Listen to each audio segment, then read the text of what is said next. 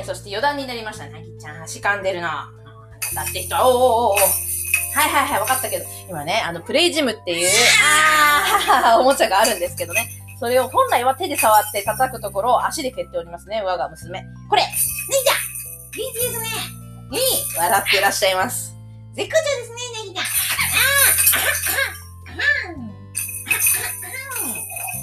あー、に、楽しそうだね、ねぎちゃん。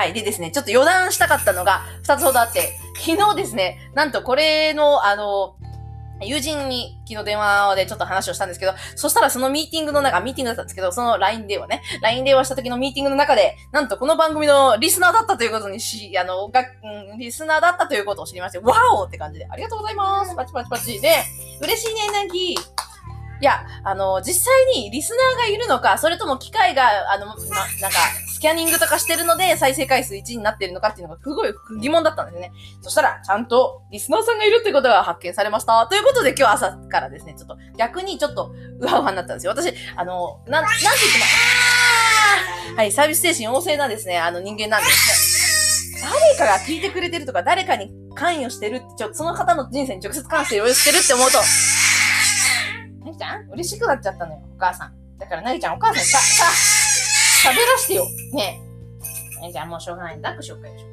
膝元にどうぞ。なぎちゃん、シャウティングモードなんで、ちょっと。はい。なぎちゃん、おしゃべりするぐらいにして、シャウティングやめといて。あら、かわいい声。ん？何その声、かわいいね。はい、まあ、それはさておきね。ということで、私は嬉しくなってですね、やったリスナーさんいるんだということでですね、ちょっとテンションが今日は上がっております。いや、なんか、誰もいない相手に対して、まあ基本的には情報はストック型として保存していくっていう、ボイスダイアリー的な気分ではあるんですけど、リアルタイムでこれを聞いて追いかけてくださる方がいるっていうのはですね、ちょっと、なんだろうな、励みになるというか、やっぱりそういうのって自分自身がコミュニケーションが大好きな分、テンション上がっちゃうんですよね。うふふっていうね、そういうのが嬉しかったのと、あともう一つ、余談はですね、あの、熱って伝わるって話なんですよ。あの、今例えば私のこの、あの、ボイス、ポッドキャストとか聞いてくださってる方って、私を知らない方もいらっしゃると思うんですよ。でも私の話を聞いてくださってるじゃないですか。かつ私がどんな人かってちょっと分かってると思うんですよ。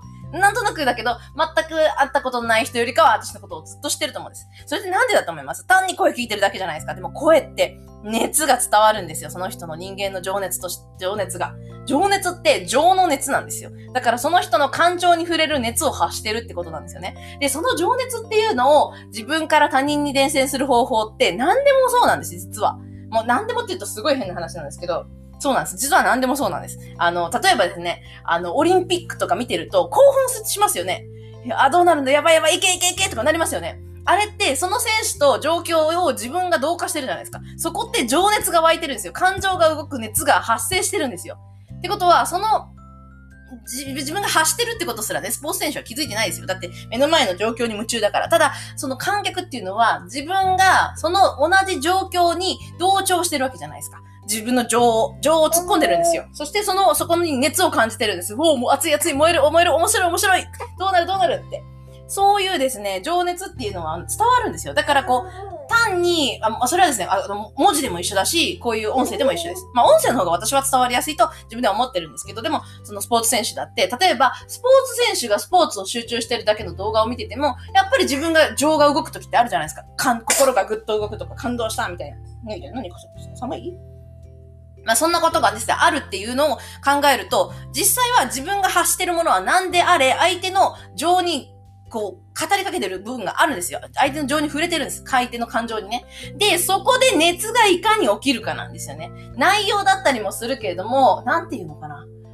あの、話、言いたかったことは、コミュニケーションっていうのは、双方向で1対1で面と向かって話すことだけじゃなくって、一方的に自分が発していることであっても、例えばそれが文字であっても、あの、発してるっていうのはもう自分で言葉を出してなくてもいいんですよ。行動でもいいんです。何でもいいから自分がやってること自体を何かのところで見せるっていうことをするとか、そういうことって、相手は見てる相手、あの、自分じゃない相手っていうのは何かしらの自分の感情に触れた時に熱を感じるんですよ。自分に、そして相手に自分が同調していくんですよ。すごい不思議な話なんですけど。これがすごい大事だなっていうのを思っていて、なのでやっぱりですね、熱っていうのは伝わる感情、感情の含まれた、感情を揺れ動かす熱は伝わる。そしてそれが感動になるっていうのはすっごい思っていて、なのでちょっとですね、あの、私自身がこの、声っていうのを選んだのは、私自身の個性は多分声が一番伝わると思ったんですよ。熱っていうかね。文字でも伝わるんですけど、文字だとなんか、なんて言うんですかね。ちょっと嘘っぽくなっちゃうんですよね。ハイテンションそうな人みたいになっちゃってて、本当にこういう人がいるっていうのが伝わりづらいと思ったんですね。で、動画だと、ね、動画にするにはまたなんかね、あの、映すっていうのが発生するから、こう、なんていうか、いろいろ準備したくなるじゃないですか。女としてはね。だけれども、なぎちゃんいるしね、難しいよね。だから毎日ね、音声取る方が楽なんだよね。楽というかね、続けられる。続けられることで誰かのためにとかね、自分のことを伝えたいとかね、やってることを発信していくってことをやりたかったので、まあ、ボイスを選んだわけですけど、そんなわけでですね、どんな方法にしよう。発信していくとか、発信っていうか、その発信自体も別に発信と認識しなくてもいいんですよね。自分がやってることを人に意外と見せてみると、それ、そこから相手が共感して勝手に自分を、自分と同調してくれるってことはあり得るし、それは面白いことだなってすごい思うんですよ。だからスポーツ選手っていいですよね。スポーツっていう自分が好きなものに没頭しているのを、あ、誰かの周り見ている人たちも熱中できるっていう。だから本当の美とか面白さ、美しさっていうのは、誰が追求していっても必ずそこには、その、なんか一つの答えがあって、それを見ている人が一人いれば、やってる人が一人いれば、それを見る人も、その熱を伝わるんですよね。その熱が伝わるんですよね。だからすごい面白いことだよな、人間って、と思って。ねえ、なぎちゃん。だから、なぎちゃんが、うわーって言ったその音でさえね、可愛いなとかね、思うわけですよ。命っていいなって。それは別になんか、赤ちゃんだからとか自分の子だからとかじゃなくても、その、そのもの、命そのもののありのままの姿なんですよね。そういうものってやっぱり美があるし、なんか、うん、そういう意味で言うと、いろんなものに美がある。